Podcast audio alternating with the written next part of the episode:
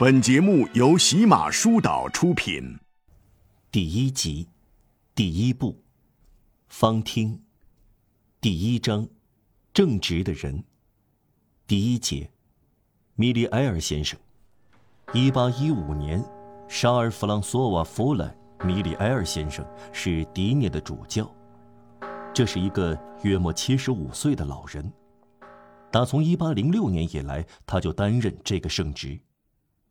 尽管有个细节与下文叙述的故事丝毫无关，但在这里提及他来到教区时有关他流行的闲言碎语和论长道短，兴许不是废话闲文，哪怕只是为了不偏不倚，皆谈相议，不管是真是假，往往在议论对象的生活里，尤其在他们的命运中。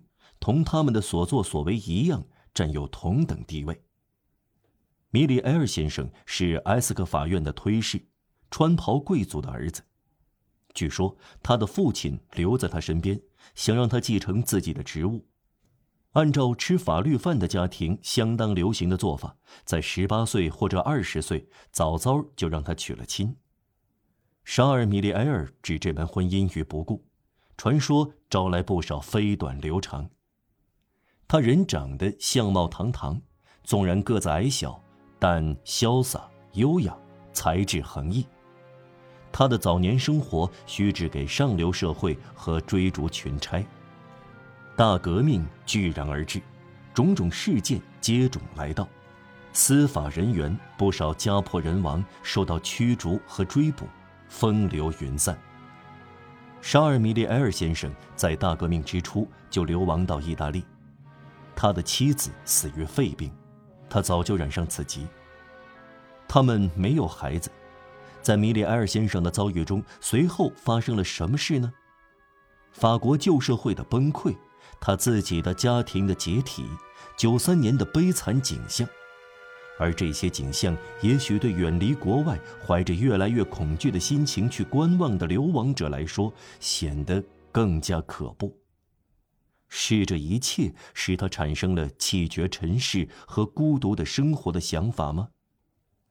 一个人在社会灾难来临、生活和财产受到打击时，可能会岿然不动；可内心一旦受到某些神秘而可怕的打击，有时会被击倒在地。米里埃尔先生是不是在平生有闲情逸致和谈情说爱时，也受到这种打击？谁也说不清究竟。大家所知道的只是，他从意大利归来时已是个教士。一八零四年，米利埃尔先生是布里尼奥勒的本堂神父，他已经年迈了，深居简出。将近在皇帝加冕时，也不知是什么原因，有一件堂区里的小事，使他来到了巴黎。为了他的教民，他在有势力的人中间去找费氏红衣主教说情。有一天，皇帝来拜访他的叔叔，高尚的本堂神父正在后见室等候。陛下经过时遇上了他。拿破仑发现这个老人有点好奇地注视他，便回过身来，默地说：“注视我的这个老头是谁？”陛下，米利埃尔说。您看着一个老头而我呢，我看着一个伟人，我们彼此各取所需。当天晚上，皇帝向红衣主教询问这个本堂神父的名字。不久，米利埃尔先生十分惊讶的得知，他被任命为迪涅的主教。在关于米利尔先生前期生活的传说中，究竟有多少属实呢？无人知晓。没有几个家庭了解大革命之前的米利埃尔一家。在一个小城里，说闲话的人多的是，而会思索的头脑少而又少。米利埃尔先生就要碰到一切新来者都会碰到的遭遇，他理应如此。虽然他是主教，而且因为他是主教，但是尽管如此，对他的平头品足也许只是闲谈，只是。风言风语，废话空话，比空话还不如。正如南方准确有力的语言所说的是胡说八道。无论怎样，在迪涅任主教和住了九年之后，所有这些无稽之谈，在小城和老百姓中最初吸引人的谈资，已经被人深深遗忘了，甚至没有人敢于提起，没有人敢于回忆起来。米利埃尔先生来到迪涅时，有一个老姑娘伴随着。她叫巴普蒂斯汀小姐，是他的妹妹，比他小十岁。他们的仆人只有一个和巴普蒂斯汀小姐年龄相同的女仆，她叫马格鲁瓦尔太太。在当了本堂神父先生的女仆六年之后，眼下她兼有小姐侍女和主教大人女管家的双重头衔。巴布迪斯汀小姐身材修长苗条，脸色苍白，脾气温柔。她体现了“可亲可敬”的一词表达的理想含义，因为看来一个女人必须是母亲，才能令人肃然起敬。她从来不是漂亮的，她整个一生做了一系列异行善事，结果落在自己身上的是一种清白和光彩。垂垂老矣时，他获得了所谓仁慈之美。他年轻时的瘦削，在成熟期变得玲珑剔透。这种半透明让人看到天使下凡，与其说他是个处子，不如说他是个幽灵。他这个人好像由暗影组成，几乎没有足够的肉体来显示性别，有点儿包含闪光的物质，大眼睛总是低垂着，这些是依托，才能使灵魂留在人间。马格鲁瓦尔太太是个小老太婆，白皙肥胖。肉墩墩的，忙忙碌碌，总是气喘吁吁。首先是由于她活动多，其次是由于她有哮喘病。米里埃尔先生到来时，安顿在主教府里。帝国法令将主教排在旅长之后，他就享有这种荣耀。市长和法庭庭长先来拜见他，而他这方面则先拜访将军和省长。安顿下来后，小城等待他的主教着手工作。第二节，米利埃尔先生变成弗莱主教大人。迪涅主教府与医院毗邻。主教府是一座宽敞漂亮的石头宅地，上世纪初由亨利普热主教大人建成。他本是巴黎大学的神学博士，西莫尔修道院院长。一七一二年，他在迪涅当主教。这个大宅是一座真正的领主宅邸，里面的一切，主教的几个套房、那些客厅、房间、主要庭院都很有气派。其中庭院非常宽敞，拱廊供散步之用，依照佛罗伦萨昔日的方式。花园种植着郁郁葱葱的树木。底楼的餐厅建成华丽的长廊，通向花园。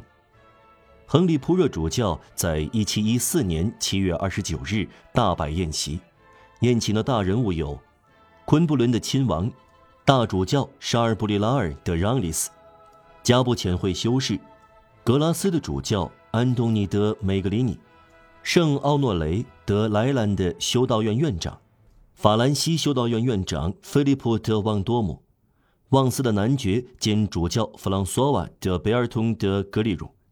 格朗代夫的主教萨柴德萨布朗德法尔卡贾，还有奥拉托利会教士国王的讲道师塞纳兹的主教让索阿纳，这七位显要的肖像装饰着餐厅。一七一四年七月二十九日这个值得纪念的日子，用金字镌刻在一张白色大理石桌子上。医院是一幢狭窄低矮、只有两层的房子。有一个小花园。主教到任后三天，访问了医院。访问结束时，他派人请院长千万到主教府来一下。院长先生，他说：“眼下您有多少病人啊？”二十六个，主教大人。我点到的就是这个数。主教说：“病床挤得很。”院长接着说。我已经注意到了。病室原来只是卧房，空气很难流通。我感觉到了。再说，有太阳的时候，花园对养病的人来说太小。我心里正是这样琢磨的。至于流行病，今年有过伤寒，两年前流行过粟粒热，多达上百个病人，我们束手无策。我刚才想到这件事，有什么办法呢？主教大人，院长说：“只得将就啊。”这场谈话发生在底楼的长廊餐厅里。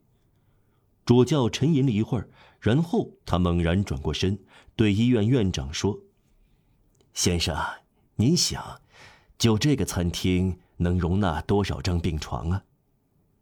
主教大人的餐厅。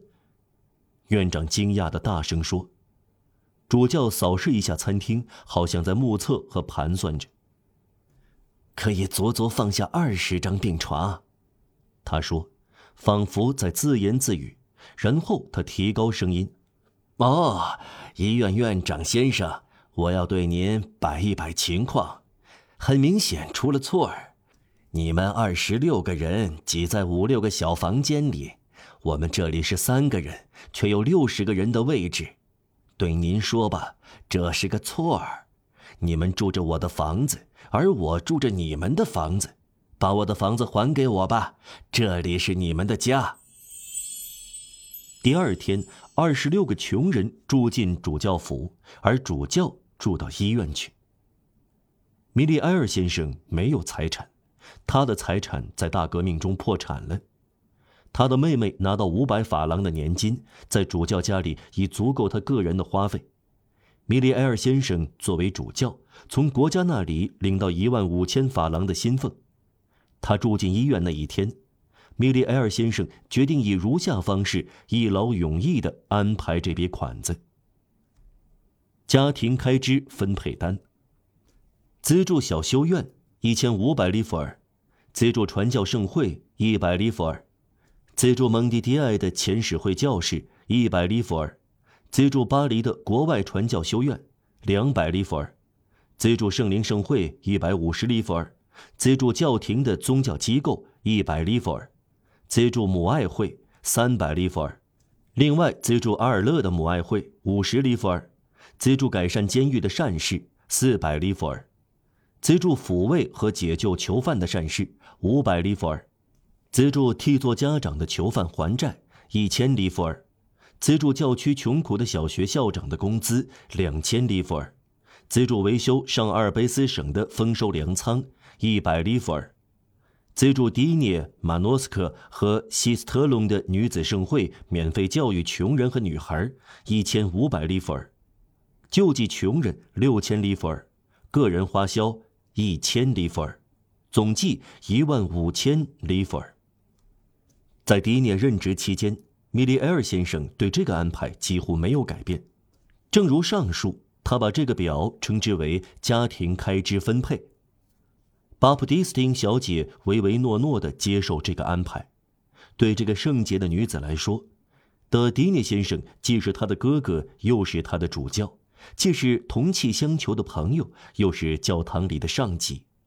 他爱她，而且不折不扣地尊敬她。当他说话时，他含首低眉；当他行动时，他踊跃参与。唯有女仆马格鲁尔太太有点嘀嘀咕咕。读者可能已经注意到，主教先生只给自己留下一千里弗尔，这笔钱加上巴普蒂斯汀小姐的年金，每年共有一千五百法郎。两个老女人和这个老头就靠这一千五百法郎生活。倘若有个乡村本堂神父来到迪涅，主教先生靠了马格鲁瓦尔太太的严格尊节和巴普蒂斯汀小姐的精明管理，还有办法款待来客。他来到迪涅快有三个月。有一天，主教说：“要应付这一切，我真是捉襟见肘啊。”我想确实如此。马格鲁瓦尔太太大声说。主教大人一直没有要求领取省里给他上城里和巡视教区应该支付的马车费，对以前的主教，这是照例给的。对，主教说：“您说的对，马格鲁瓦尔太太。”他提出了要求。不久，省议会考虑了他的要求，投票给了他每年三千法郎，归在这一项目下，拨给主教先生的专车费、驿车费和教区巡视费的津贴。这件事令地方上的博尔乔亚大肆喧嚷了一阵。当时，帝国元老院的一位议员，他曾是五百人院成员，支持五月十八日政变，住在迪涅城附近，享有一笔可观的年俸。他写给司机比尔德·普雷阿姆纳先生一封机密的、气势汹汹的信，我们一字不差的摘引如下几行：转车费，在一座居民不到四千人的城市里，为什么要这样做？一车费和巡视费，首先何必巡视啊？其次，在山区，一车怎么行驶？没有道路，人们仅仅骑马。从杜朗斯到阿尔诺古堡的那座桥，只能负载牛车。这些教士都是一丘之貉，既贪婪又吝啬。这一位初来乍到时，装出是个正人君子，如今他的所作所为像别人一样。他提出要专车和坐驿车，他像以前的主教一样要摆阔。哦，这些狗教士！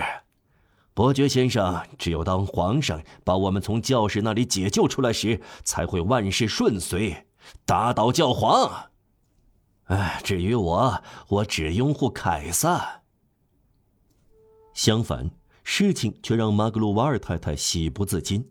哦，好啊，他对巴布迪斯汀小姐说：“主教大人从为别人开始，但是他最后只得为自己着想。”他安排好所有的善行义举，如今终于给我们争取到三千里菲尔。